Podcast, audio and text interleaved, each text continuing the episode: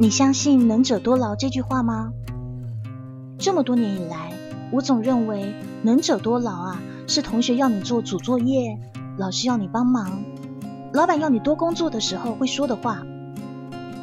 那些和我们真的很近的亲朋好友未必会这么说。你想，老妈会跟你说这样的话吗？能者多劳，你去倒个垃圾吧。所以有时候不要被这句话捧上天了，就闷着头苦哈哈的拼个没日没夜的。